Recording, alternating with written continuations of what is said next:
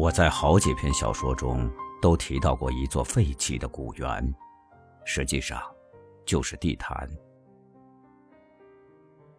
许多年前，旅游业还没有开展，园子荒芜冷落的如同一片野地，很少被人记起。地坛离我家很近，或者说我家离地坛很近。总之。只好认为这是缘分。地坛在我出生前四百多年就坐落在那儿了，而自从我的祖母年轻时带着我父亲来到北京，就一直住在离他不远的地方。五十多年间搬过几次家，可搬来搬去总是在他周围，而且是越搬离他越近了。我常觉得，这中间有着宿命的味道，仿佛这古园就是为了等我而历尽沧桑，在那儿等待了四百多年。他等待我出生，然后又等待我活到最狂妄的年龄上，忽的残废了双腿。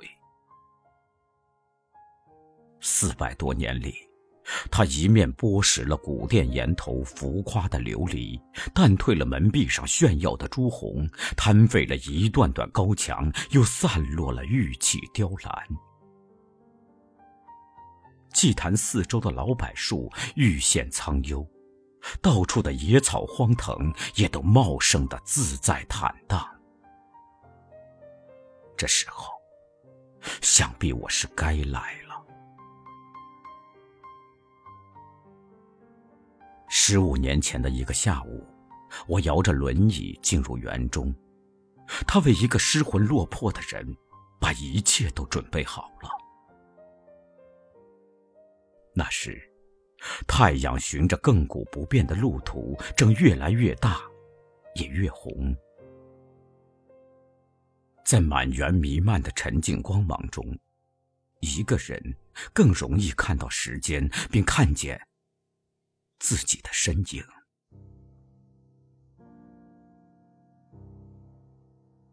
自从那个下午，我无意中进了这园子，就再没长久的离开过他。我一下子就理解了他的意图，正如我在一篇小说中所说的，在人口密集的城市里，有这样一个宁静的去处，像是上帝的苦心安排。两条腿残废后的最初几年，我找不到工作，找不到去路，忽然间几乎什么都找不到了。我就摇了轮椅，总是到他那儿去，警卫着那儿是可以逃避一个世界的另一个世界。我在那篇小说中写道：“没处可去，我便一天到晚耗在这园子里。”跟上班下班一样，别人去上班，我就摇了轮椅到这儿来。园子无人看管，上下班时间，有些抄近路的人们从园中穿过，园子里活跃一阵儿，过后便沉寂下来。园墙在金黄黄的空气中斜切下一溜阴凉。我把轮椅开进去，把椅背放倒，坐着。或是躺着看书，或者想事儿。掘一茬树枝，左右拍打，驱赶那些和我一样不明白为什么要来到这世上的小昆虫。风儿如一朵小雾，稳稳地停在半空。蚂蚁摇头晃脑，捋着触须，猛然间想透了什么，转身疾行而去。瓢虫爬得不耐烦了，累了。祈祷一回，便支开翅膀，忽悠一下升空了。树干上留着一只蝉蜕，寂寞如一间空屋。露水在草叶上滚动聚集，压弯了草叶，轰然坠地，甩开万道金光。满园子都是草木竞相生长弄出的响动，稀稀疏疏。稀稀疏疏，片刻不息。这都是真实的记录。园子荒芜，但并不衰败。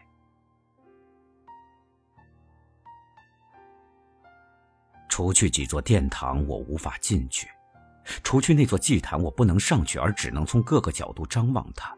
地坛的每一棵树下，我都去过；差不多他的每一米草地上，都有过我的车轮印。无论是什么季节，什么天气，什么时间，我都在这园子里待过。有时候待一会儿就回家，有时候就待到满地上都亮起月光。记不清都是在他的哪些角落里了。我一连几小时专心致志地想关于死的事儿。也以同样的耐心和方式想过，我为什么要出生？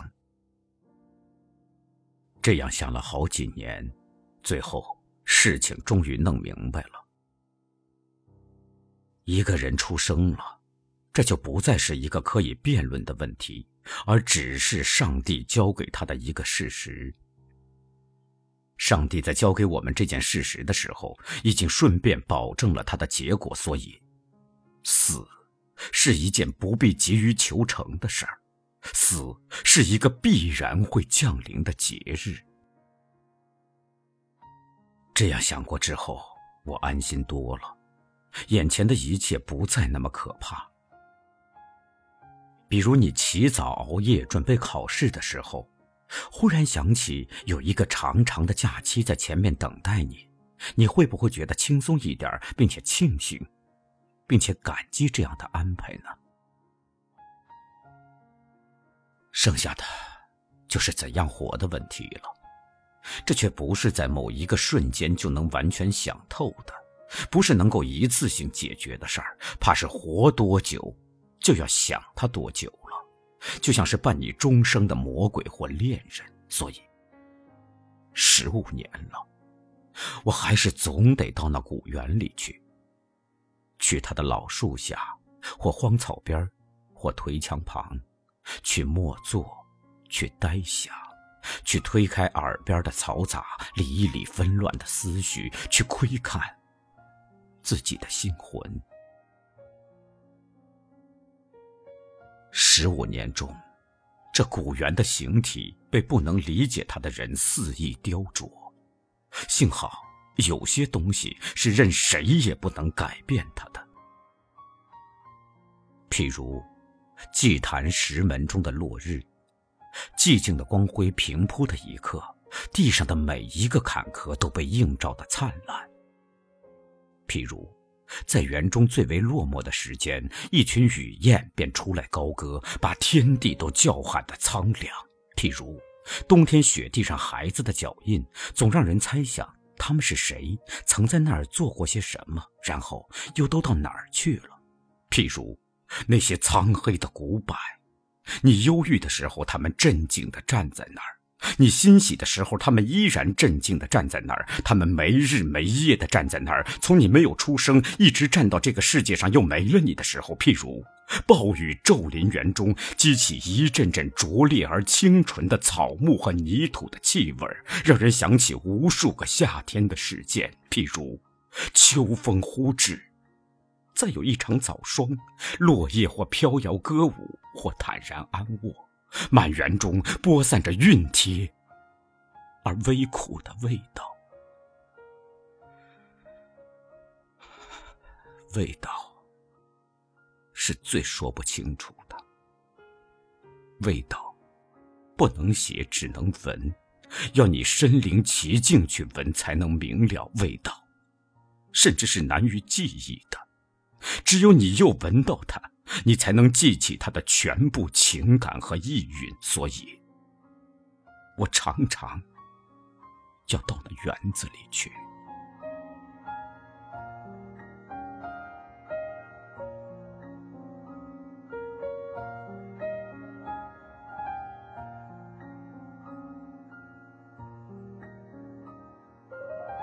现在我才想到，当年我总是独自跑到地坛去，曾经给母亲出了一个怎样的难题。她不是那种光会疼爱儿子而不懂得理解儿子的母亲。她知道我心里的苦闷，知道不该阻止我出去走走，知道我要是老待在家里，结果会更糟。但她又担心我一个人在那荒僻的园子里，整天都想些什么。我那时脾气坏到极点，经常是发了疯一样的离开家，从那园子里回来又中了魔似的，什么话都不说。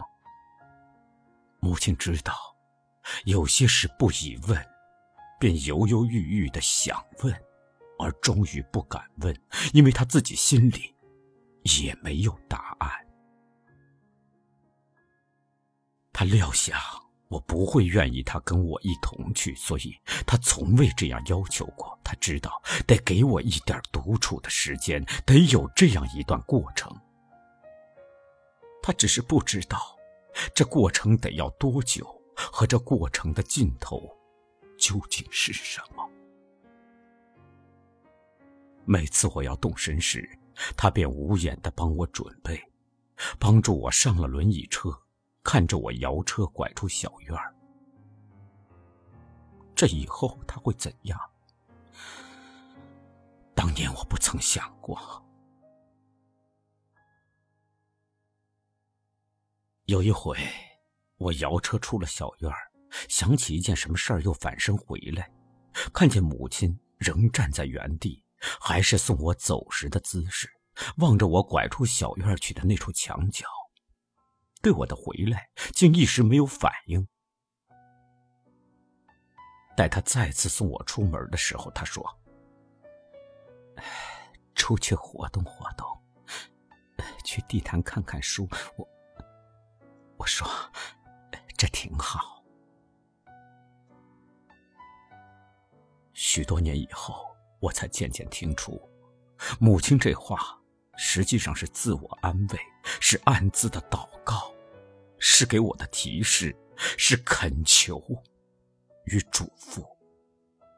只是在他猝然去世之后，我才有余暇设想。当我不在家里的那些漫长的时间，他是怎样心神不定、坐卧难宁，兼着痛苦与惊恐，与一个母亲最低限度的祈求。现在，我可以断定。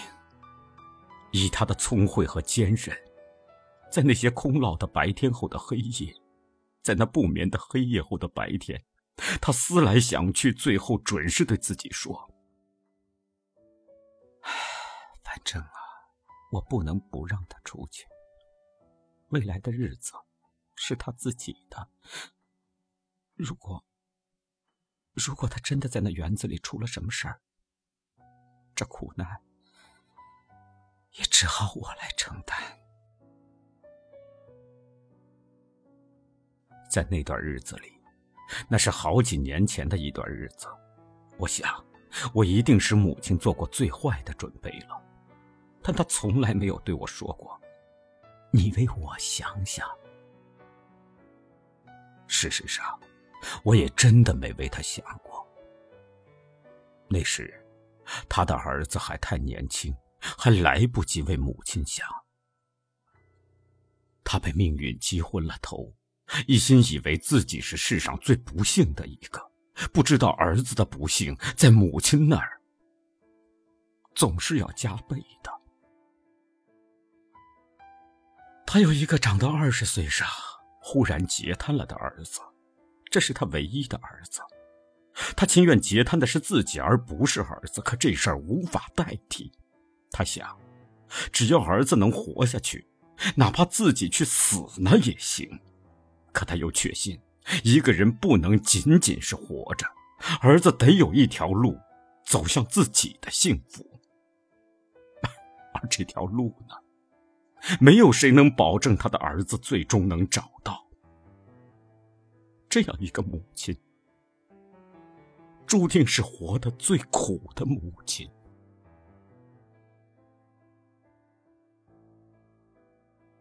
有一次，与一个作家朋友聊天，我问他，学写作的最初动机是什么？他想了一会儿，说：“呃，为我母亲，为了让她骄傲。”我心里一惊，良久无言。回想自己最初写小说的动机，虽不似这位朋友的那般单纯，但如他一样的愿望，我也有。且一经细想，发现这愿望也在全部动机中占了很大比重。这位朋友说：“我的动机太低俗了吧？”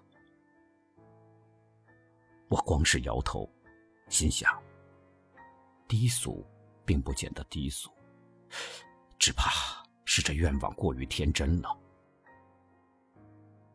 他又说：“我那时啊，真就想出名，出了名让别人羡慕我母亲。”我想，他比我坦率。我想，他又比我幸福，因为他的母亲还活着。而且我想，他的母亲也比我的母亲运气好。他的母亲没有一个双腿残废的儿子，否则事情就不那么简单。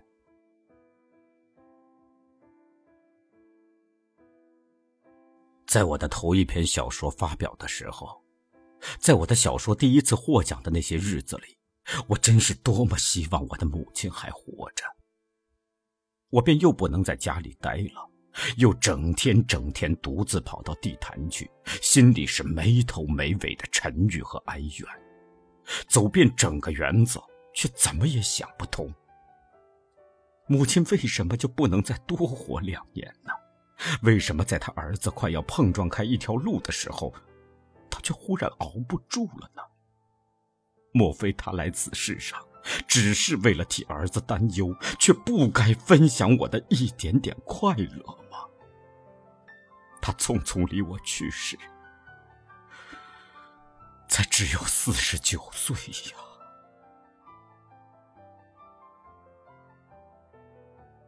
有那么一会儿，我甚至对世界、对上帝充满了仇恨和厌恶。后来，我在一篇题为《合欢树》的文章中写道：“坐在小公园安静的树林里，我闭上眼睛想。”上帝为什么早早的招母亲回去呢？很久很久，迷迷糊糊的，我听见了回答：他心里太苦了，上帝看他受不住了，就召他回去。我似乎得到一点安慰，睁开眼睛，看见风。正从树林里穿过，小公园指的也是地坛。只是到了这时候，纷纭的往事才在我眼前幻现的清晰，母亲的苦难与伟大才在我心中渗透的深彻。上帝的考虑。也许是对的。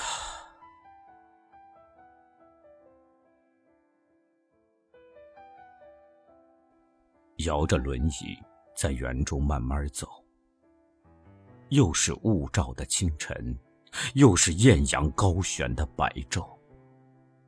我只想着一件事：母亲已经不在了。在老柏树旁停下。在草地上，在颓墙边停下，又是处处虫鸣的午后，又是鸟儿归巢的傍晚。我心里只默念着一句话，可是母亲已经不在了。把椅背放倒，躺下，似睡非睡，挨到日没。坐起来，心神恍惚。呆呆的直坐到古祭坛上，落满黑暗，然后再渐渐浮起月光，心里才有点明白：母亲不能再来这园中找我了。曾有过好几回，我在这园子里待得太久了，母亲就来找我。她来找我，又不想让我发觉，只要见我还好好的在这园子里，他就悄悄转身回去。我看见过几次他的背影，我也看见过几回他四处张望的情景。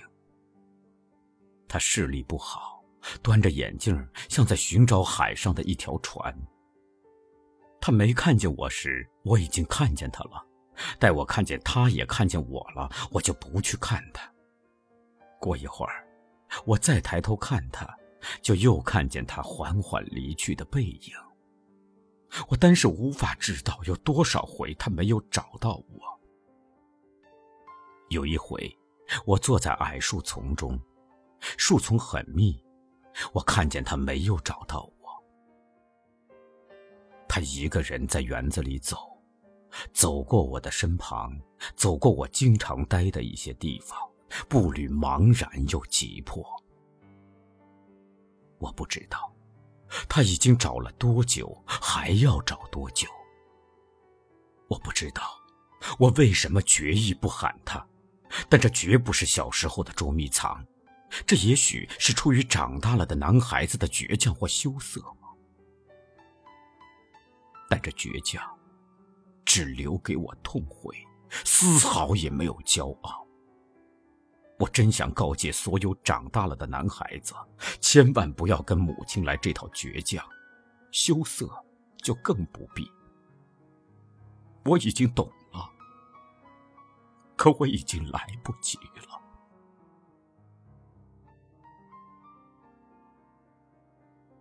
儿子想使母亲骄傲，这心情毕竟是太真实了，以致使想出名这一声名狼藉的念头。也多少改变了一点形象。这是个复杂的问题，且不去管它了吧。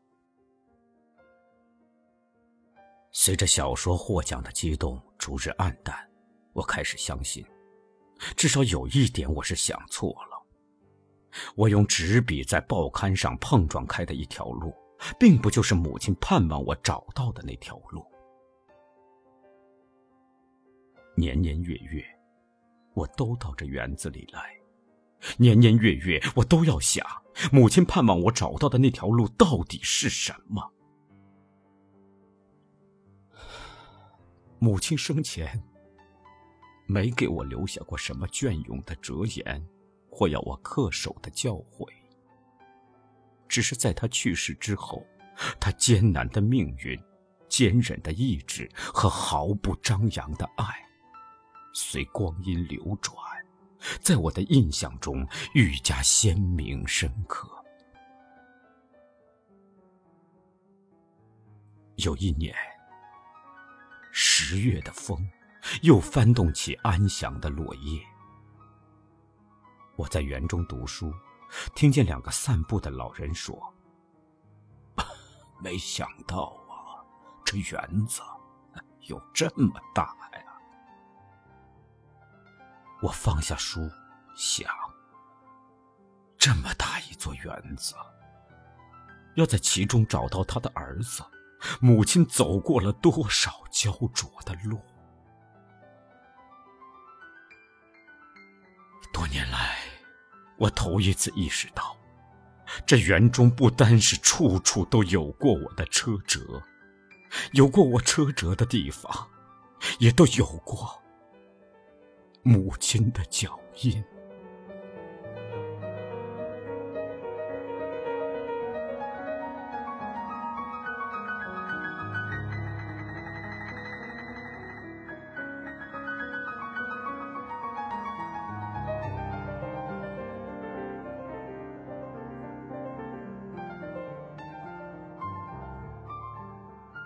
如果以一天中的时间来对应四季。当然，春天是早晨，夏天是中午，秋天是黄昏，冬天是夜晚。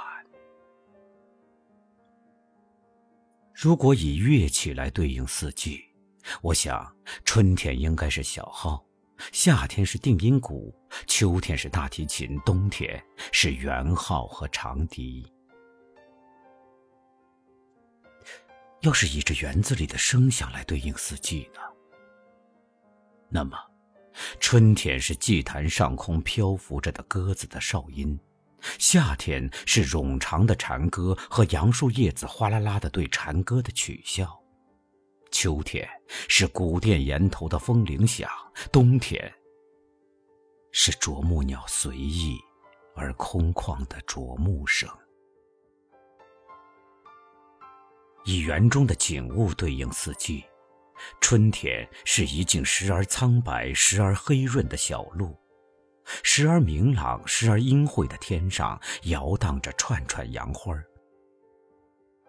夏天是一条条耀眼而灼人的石凳，或阴凉而爬满了青苔的石阶。阶下有果皮儿，阶上有半张被做皱的报纸。秋天。是一座青铜的大钟，在园子的西北角上，曾丢弃着一座很大的铜钟。铜钟与这园子一般年纪，浑身挂满绿锈，文字已不清晰。冬天，是林中空地上几只羽毛蓬松的老麻雀。以星序对应四季呢？春天是卧病的季节，否则人们不易发觉春天的残忍与渴望。夏天，情人们应该在这个季节里失恋，不然就似乎对不起爱情。秋天是从外面买一棵盆花回家的时候，把花搁在阔别了的家中，并且打开窗户，把阳光也放进屋里，慢慢回忆，慢慢整理一些发过霉的东西。冬天，伴着火炉和书，一遍遍坚定不死的决心，写一些 并不发出的信。还可以用艺术形式对应四季，这样春天就是一幅画夏天是一部长篇小说，秋天是一首短歌或诗，冬天是一群雕塑。以梦呢？以梦对应四季呢？春天是树尖上的呼喊，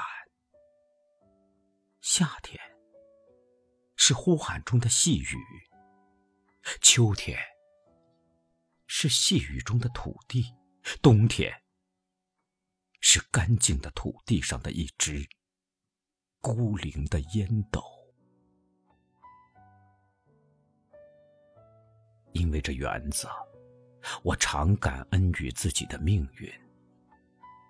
我甚至现在就能清楚的看见，一旦有一天我不得不长久的离开他，我会怎样想念他？我会怎样想念他，并且梦见他？我会怎样因为不敢想念他，而梦也梦不到他？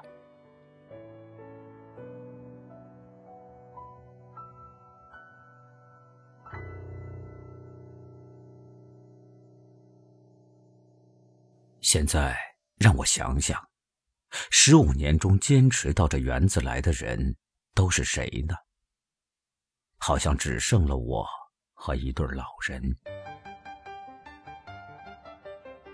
十五年前，这对老人还只能算是中年夫妇，我则货真价实还是个青年。他们总是在薄暮时分来园中散步。我不大弄得清他们是从哪边的园门进来。一般来说，他们是逆时针绕着园子走。男人个子很高，肩宽腿长，走起路来目不斜视，胯以上直至脖颈，挺直不动。他的妻子攀了他一条胳膊走，也不能使他的上身稍有松懈。女人个子却矮。也不算漂亮，我无端的相信她必出身于家道中衰的名门望族。她攀在丈夫胳膊上，像个娇弱的孩子。她向四周观望，似总含着恐惧。她轻声与丈夫谈话，见有人走近，就立刻怯怯地收住话头。我有时因为他们而想起然而让与科赛特，但这想法并不巩固。他们遗忘记之是老夫老妻。两个人的穿着都算得上考究，但由于时代的演进，他们的服饰又可以称为古朴了。他们和我一样，到这园子里来几乎是风雨无阻。不过他们比我守时，我什么时间都可能来，他们则一定是在暮色初临的时候。刮风时，他们穿了米色风衣；下雨时，他们打了黑色的雨伞。夏天，他们的衬衫是白色的，裤子是黑色的或米色的；冬天，他们的呢子大衣又都是黑色的，想必他们只喜欢这三种颜色。他们逆时针绕着园子一周，然后离去。他们走过我身旁时，只有男人的脚步响，女人像是贴在高大的丈夫身上跟着漂移。我相信，他们一定对我有印象，但是我们没有说过话。我们互相都没有想要接近的表示。十五年中，他们或许注意到一个小伙子进入了中年，我则看着一对令人羡慕的中年情侣，不觉中成了两个老人。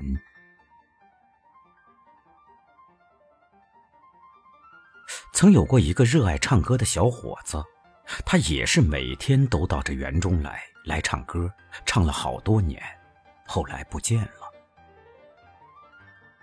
他的年纪与我相仿，他多半是早晨来唱半小时，或整整唱一个上午。估计在另外的时间里，他还得上班。我们经常在祭坛东侧的小路上相遇。我知道他是到东南角的高墙下去唱歌，他一定猜想我去东北角的树林里做什么。我找到我的地方，抽起口烟，便听见他谨慎地整理歌喉了。他反反复复唱那么几首歌。文化大革命没过去的时候，他唱《蓝蓝的天上白云飘，白云下面马儿跑》。我老也记不住这歌的名字。文革后，他唱《货郎与小姐》中那首最为流传的咏叹调。迈步，迈步嘞，迈步，迈步嘞。我记得这开头的一句，他唱得很有声势。在早晨清澈的空气中，货郎跑遍园中的每一个角落去恭维小姐。我交了好运气，我交了好运气，我为幸福唱歌曲。然后他就一遍一遍的唱，不让货郎的激情稍减。依我听来，他的技术不算精到，在关键的地方常出差错，但他的嗓子是相当不坏的，而且唱一个上午也听不出一点疲惫。太阳也不疲惫，把大树的影子缩小成一团儿，把疏忽大意的蚯蚓晒干在小路上。将近中午，我们又在祭坛东侧相遇。他看一看我，我看一看他，他往北去，我往南去。日子久了，我感到我们都有结实的愿望，但似乎都不知如何开口，于是互相注视一下，终又都移开目光，擦身而过。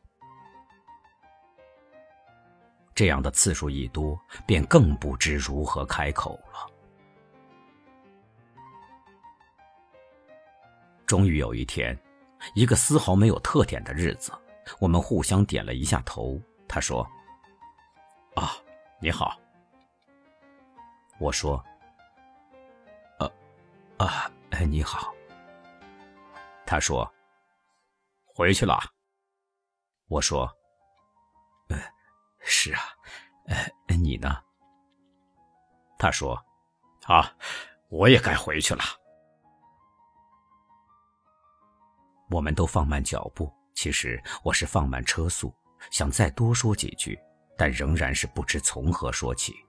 这样，我们就都走过了对方，又都扭转身子面向对方。他说：“啊，呃，那就再见吧。”我说：“啊，好，呃，再见。”便互相笑笑，各走各的路。但是，我们没有再见。那以后，园中再没了他的歌声。我才想到，那天他或许是有意与我道别的，也许他考上了哪家专业的文工团或歌舞团了吧。真希望他如他歌里所唱的那样，交了好运气。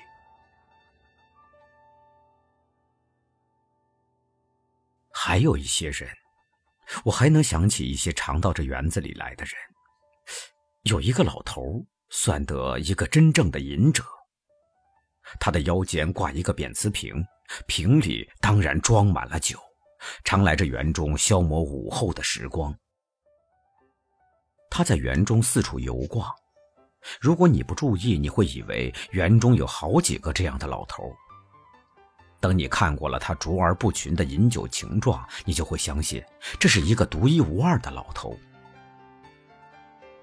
他的衣着过分随便，走路的姿态也不慎重。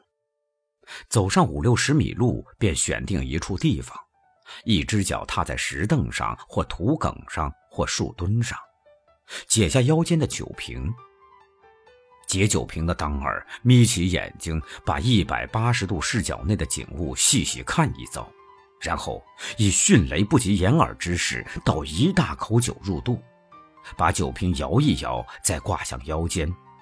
平心静气的想一会儿什么，便走下一个五六十米去。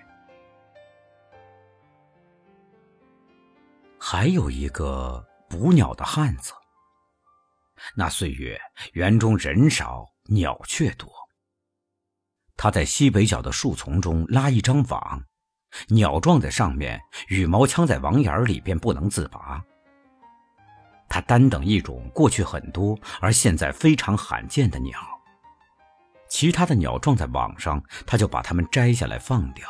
他说：“已经有好多年没等到那种罕见的鸟了。”他说：“他再等一年看看，到底还有没有这种鸟。”结果，他又等了好多年。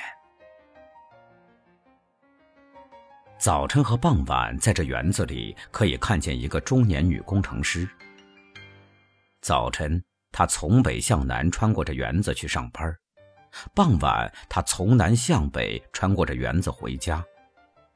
事实上，我并不了解他的职业或者学历，但我以为他必是学理工的知识分子。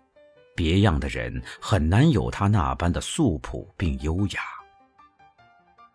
当他在园子穿行的时刻，四周的树林也仿佛更加幽静，清淡的日光中竟似有悠远的琴声，比如说是那曲。献给爱丽丝才好。我没有见过她的丈夫，没有见过那个幸运的男人是什么样子。我想象过，却想象不出。后来忽然懂了，想象不出才好。那个男人最好不要出现。他走出北门回家去，我竟有点担心，担心他会落入厨房。不过。也许他在厨房里劳作的情景更有另外的美吧，当然不能再是献给爱丽丝。是个什么曲子呢？还有一个人，是我的朋友，他是个最有天赋的长跑家，但他被埋没了。他因为在文革中出言不慎而坐了几年牢。出来后，好不容易找了个拉板车的工作，样样待遇都不能与别人平等，苦闷极了，便练习长跑。那时他总来这园子里跑，我用手表为他计时。他每跑一圈，向我招一下手，我就记下一个时间。每次他要环绕着园子跑二十圈，大约两万米。他盼望以他的长跑成绩来获得政治上真正的解放。他以为记者的镜头和文字可以帮他做到这一点。第一年，他在春节环城赛上跑了第十五名。他看见前十名的照片都挂在了长安街的新闻橱窗里，于是有了信心。第二年，他跑了第四名，可是新闻橱窗里只挂了前三名的照片，他没灰心。第三年，他跑了第七名。橱窗里挂前六名的照片，他有点怨自己。第四年，他跑了第三名，橱窗里却只挂了第一名的照片。第五年，他跑了第一名，他几乎绝望了。橱窗里只有一幅环城赛群众场面的照片。那些年，我们俩常一起在这园子里待到天黑，开怀痛骂。骂完，沉默着回家。分手时再互相叮嘱：先别去死，再试着活一活看。现在他已经不跑了，年岁太大了，跑不了那么快了。最后一次参加环城赛，他以三十八岁之龄又得了第一名，并破了纪录。有一位专业队的教练对他说：“哎。”我要是十年前发现你就好。他苦笑一下，什么也没说，只在傍晚又来这园中找到我，把这事儿平静的向我叙说一遍。不见他已有好几年了，现在他和妻子和儿子住在很远的地方。这些人现在都不到园子里来了。园子里差不多完全换了一批新人。十五年前的旧人，现在就剩我和那对老夫老妻了。有那么一段时间，这老夫老妻中的一个也忽然不来了。薄暮时分，为男人独自来散步，步态也明显迟缓了许多。我悬心了很久，怕是那女人出了什么事儿。幸好，过了一个冬天，那女人又来了。两个人仍是逆时针绕着园子走，一长一短两个身影，恰似钟表的两只指针。女人的头发白了许多，但依旧攀着丈夫的胳膊，走得像个孩子。攀这个字儿用的不恰当了，或许可以用搀吧。不知有没有兼具这两个意思的字儿？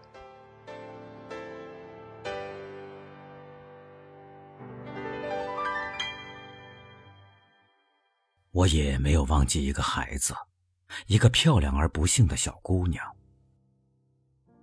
十五年前的那个下午，我第一次到这园子里来，就看见了她。那时她大约三岁。蹲在斋宫西边的小路上捡树上掉落的小灯笼。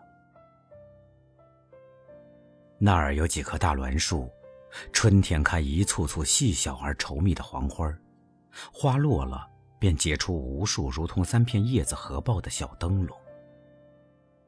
小灯笼先是绿色，继而转白，再变黄，成熟了，掉落的满地都是。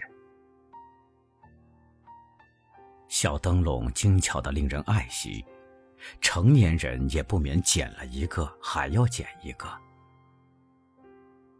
小姑娘咿咿呀呀的跟自己说着话，一边捡小灯笼。她的嗓音很好，不是她那个年龄所常有的那般尖细，而是很圆润，甚或是厚重。也许是因为那个下午园子里太安静了。我很奇怪，这么小的孩子怎么一个人跑到这园子里呢？我问他住在哪儿，他随指一下就喊他的哥哥。沿墙根一带的茅草之中，便站起一个七八岁的男孩朝我望望，看我不像坏人，便对他的妹妹说：“哎，我在这儿呢。”又俯下身去，他在捉什么虫子。他捉到螳螂、蚂蚱、知了和蜻蜓来取悦他的妹妹。有那么两三年，我经常在那几棵大栾树下见到他们，兄妹俩总是在一起玩，玩的和睦融洽，但渐渐长大了些。之后很多年没见到他们，我想他们都在学校里吧。小姑娘也到了上学的年龄，必是告别了孩提时光，没有很多机会来这儿玩了。这事儿很正常，没理由太搁在心上。若不是有一年我又在园中见到他们，肯定就会慢慢把他们忘记。那是个礼拜日的上午，那是个晴朗的、令人心碎的上午。时隔多年。我竟发现那个漂亮的小姑娘原来是个弱智的孩子。我摇着车到那几棵大栾树下去，恰又是遍地落满了小灯笼的季节。当时我正为一篇小说的结尾所苦，既不知为什么要给他那样一个结尾，又不知何以忽然不想让他有那么一个结尾。于是从家里跑出来，想依靠着园中的镇静，看看是否应该把那篇小说放弃。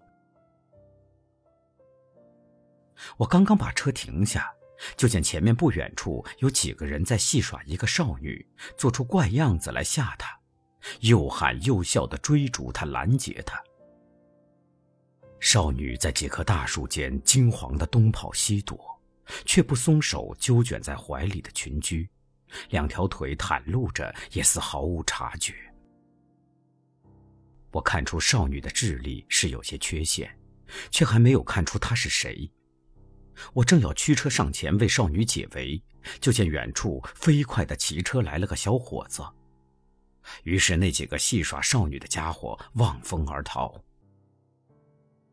小伙子把自行车支在少女近旁，怒目望着那几个四处逃窜的家伙。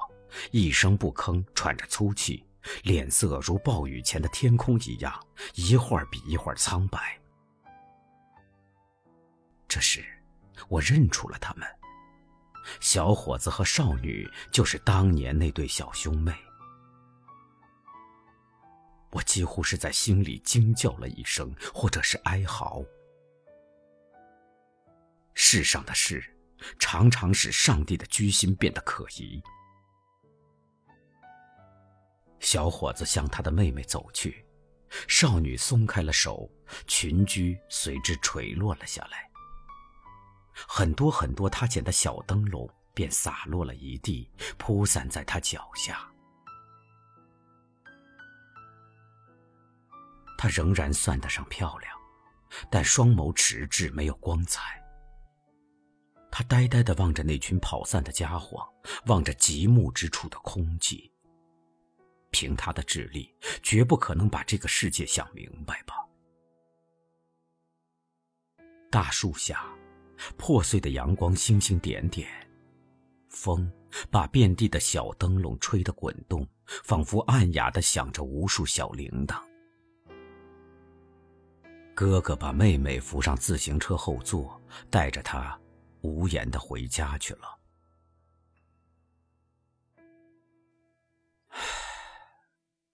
无言是对的。要是上帝把漂亮和弱智这两样东西都给了这个小姑娘，就只有无言和回家去是对的。谁又能把这个世界想个明白呢？世上的很多事是不堪说的。你可以抱怨上帝何以要降诸多苦难给这人间。你也可以为消灭种种苦难而奋斗，并为此享有崇高与骄傲，但只要你再多想一步，你就会坠入深深的迷茫了。假如世界上没有了苦难，世界还能够存在吗？要是没有愚钝，机智还有什么光荣呢？要是没了丑陋，漂亮又怎么维系自己的幸运呢？要是没有了恶劣和卑下，善良和高尚又将如何界定自己？又如何成为美德呢？要是没有了残疾，健全会否因其司空见惯而变得腻烦和乏味呢？我常梦想着在人间彻底消灭残疾，但可以相信，那时将由患病者代替残疾人去承担同样的苦难。如果能够把疾病也全数消灭，那么这份苦难又将由比如说相貌丑陋的人去承担了。就算我们连丑陋、连愚昧和卑鄙和一切我们所不喜欢的事物和行为，也都可以统统消灭掉，所有的人都一样健康、漂亮、聪慧、高尚，结果会怎样呢？怕是人间的剧目。就全要收场了。一个失去差别的世界，将是一潭死水，是一块没有感觉、没有肥力的沙漠。看来，差别永远是要有的。看来，就只好接受苦难。人类的全部剧目需要它，存在的本身需要它。看来，上帝。又一次对了。于是，就有一个令人绝望的结论等在这里：由谁去充任那些苦难的角色呢？又有谁去体现这世间的幸福、骄傲和快乐呢？只好听凭偶然，是没有道理好讲的。就命运而言，休论公道。那么，一切不幸命运的救赎之路在哪里呢？设若智慧或悟性可以引领我们去找到救赎之路，难道所有人都能够获得这样的智慧和悟性吗？我常以为，是丑女。造就了美人，我常以为是愚蒙举出了智者；我常以为是懦夫衬照了英雄；我常以为是众生度化了佛祖。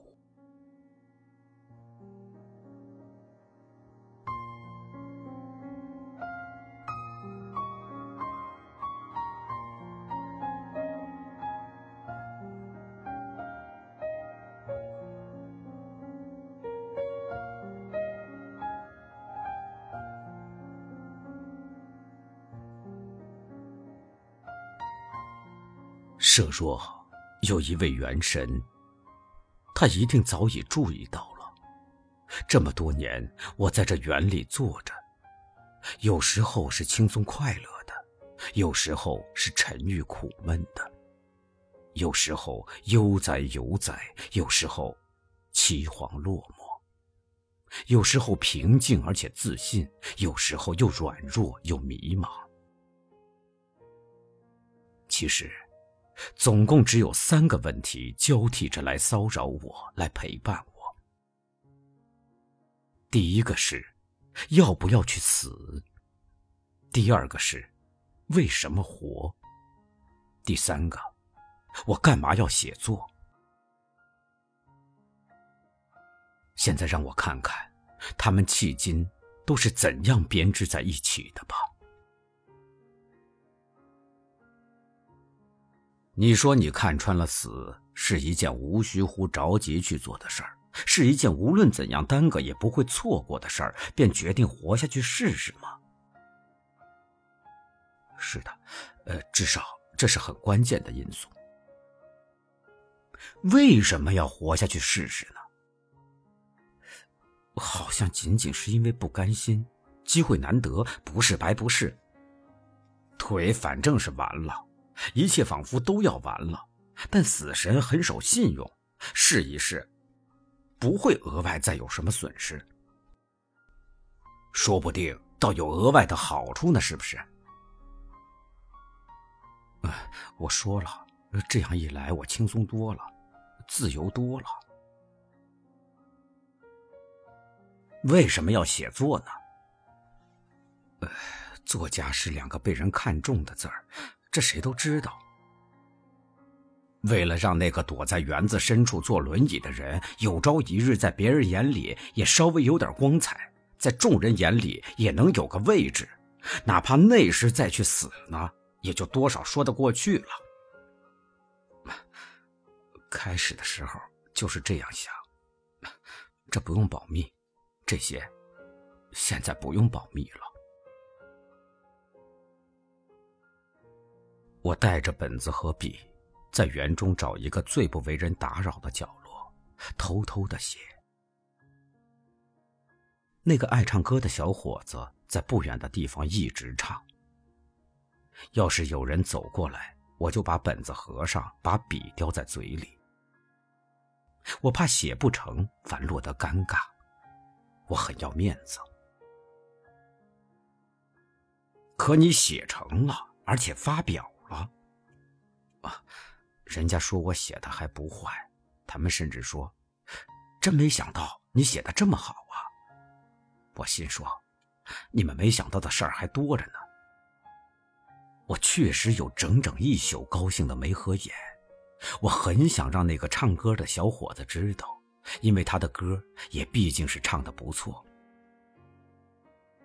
我告诉我的长跑家朋友的时候。那个中年女工程师正优雅的在园中穿行。长跑家很激动，他说：“ 好吧，我玩命跑，你呀玩命写。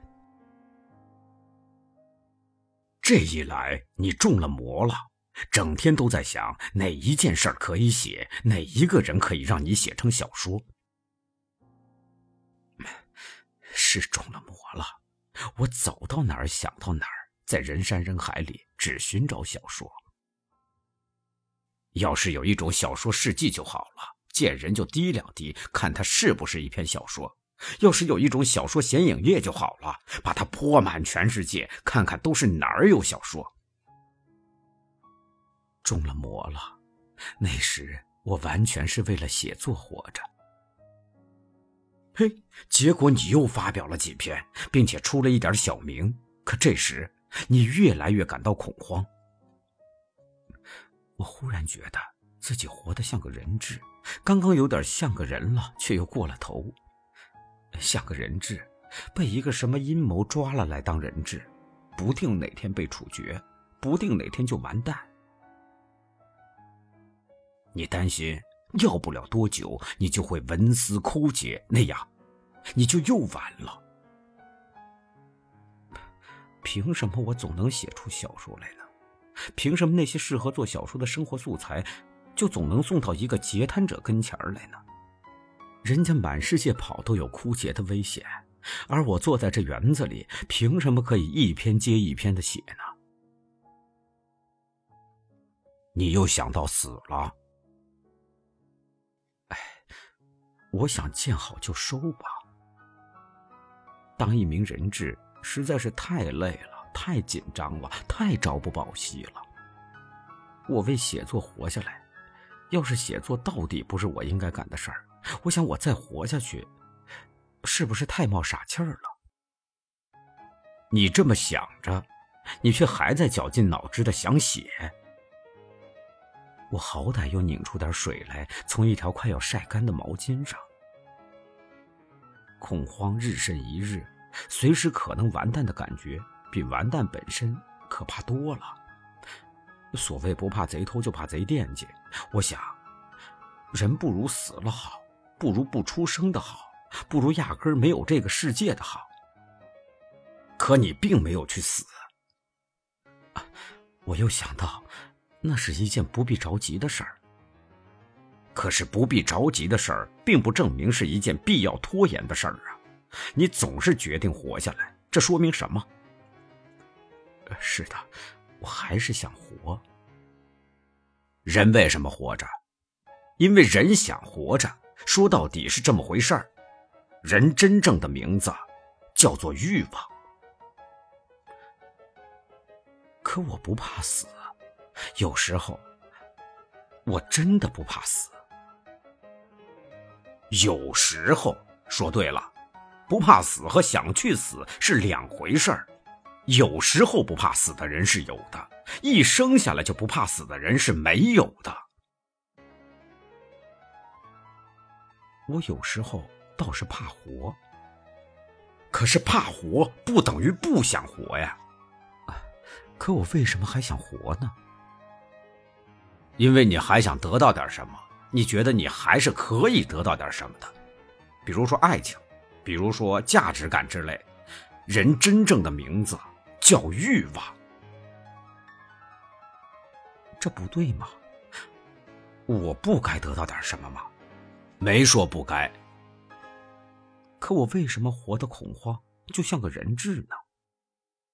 后来你明白了，你明白你错了。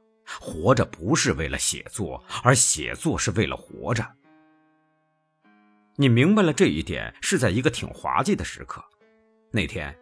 你又说你不如死了好，你的一个朋友劝你，你不能死，你还得写呢，还有好多好多作品等着你去写呢。这时候你忽然明白了，你说，只是因为我活着，我才不得不写作，或者说，只是因为你还想活下去，你才不得不写作。是的。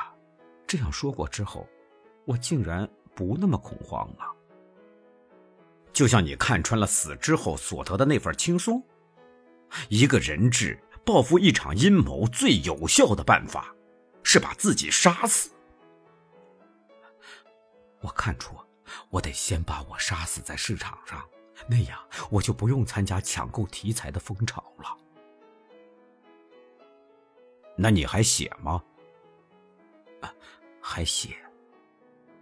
你真的不得不写吗？人都忍不住要为生存找一些牢靠的理由。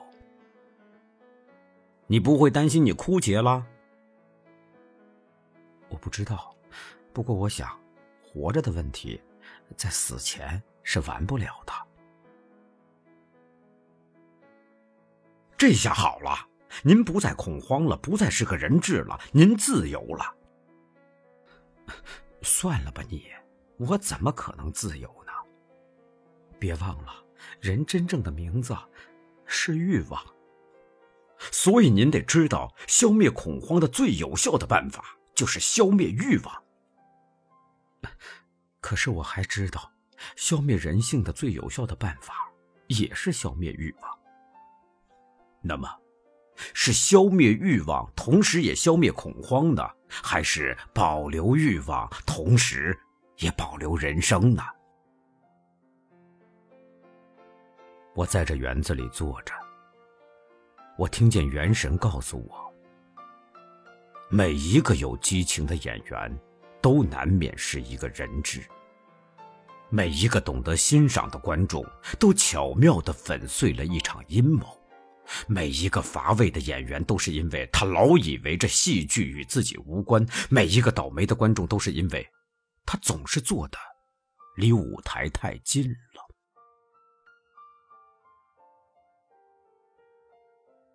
我在这园子里坐着，元神成年累月的对我说：“孩子，这不是别的。”这是你的罪孽和福祉。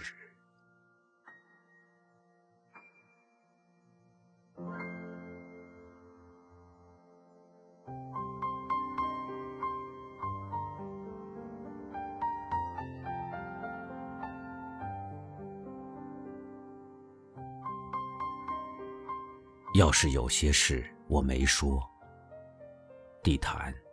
你别以为是我忘了，我什么也没忘。但是有些事，只适合收藏，不能说，也不能想，却又不能忘。他们不能变成语言，他们无法变成语言。一旦变成语言，就不再是他们了。他们。是一片朦胧的温馨与寂寥，是一片成熟的希望与绝望。他们的领地只有两处：心与坟墓。比如说邮票，有些是用于寄信的，有些仅仅是为了收藏。如今，我摇着车在这园子里慢慢走，常常有一种感觉，觉得我一个人跑出来，已经玩的太久了。有一天，我整理我的旧相册，看见一张十几年前我在这园子里照的照片。那个年轻人坐在轮椅上，背后是一棵老柏树。在远处就是那座古祭坛。我便到园子里去找那棵树。我按着照片上的背景找，很快就找到了它。按着照片上它枝干的形状找，肯定那就是它。但是，它已经死了，而且，在它身上缠绕着一条。碗口粗的藤萝。有一天，我在这园子里碰见一个老太太，她说：“ 哟，你还在这儿呢？”她问我：“你母亲还好吗？”啊，您是谁呀？你不记得我呀？我可记得你。有一回呀，你母亲来这儿找你，她问我：“您看没看见一个摇轮椅的孩子？”我忽然觉得，我一个人跑到这世界上来玩，真的玩的太久了。有一天夜晚。我独自坐在祭坛边的路灯下看书，忽然，从那漆黑的祭坛里传来一阵阵唢呐声。四周都是参天古树，方形祭坛占地几百平方米，空旷坦荡，独对苍天。我看不见那个吹唢呐的人，唯唢呐声在星光寥寥的夜空里低吟高唱。时而悲怆，时而欢快，时而缠绵，时而苍凉。或许，这几个词都不足以形容他。我清清醒醒的听出，他想在过去，想在现在，想在未来，回旋飘转，亘古不散。必有一天。我会听见，喊我回去。那时，您可以想象一个孩子，他玩累了，可他还没玩够呢，心里好些新奇的念头，甚至等不及明天。也可以想象，是一个老人，无可置疑的走向他的安息地，走得任劳任怨。还可以想象。一对热恋中的情人，互相一次次说：“我一刻也不想离开你。”又互相一次次说：“时间已经不早了。”时间不早了，可我一刻也不想离开你，一刻也不想离开你。可时间毕竟是不早了，我说不好。我想不想回去？我说不好是想还是不想，还是无所谓。我说不好，我是像那个孩子，还是像那个老人，还是像一个热恋中的情人？很可能是这样，我同时是他们三个。我来的时候是个孩子，他有那么多孩子气的念头，所以才哭着喊着闹着要来。他一来，一见到这个世界，立刻成了不要命的情人。而对一个情人来说，不管多么漫长的时光，也是稍纵即逝。那时他便明白，每一步，每一步，其实一步步，都是走在回去的路上。当牵牛花初开的时节，葬礼的号角就已吹响。但是太阳，它每时每刻都是夕阳，也都是旭日。当它熄灭着走下山去，收尽苍凉残照之际，正是它在另一面燃烧着爬上山巅，布散烈烈朝晖之时。那一天，我也将沉静着走下山去，扶着我的拐杖。有一天，在某一处山洼里。势必会跑上来一个欢蹦的孩子，抱着他的玩具。当然，那不是我。但是，那不是我吗？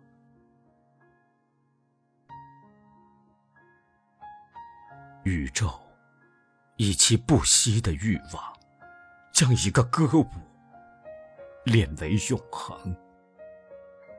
这欲望，有怎样一个人间的姓名，大可忽略不计。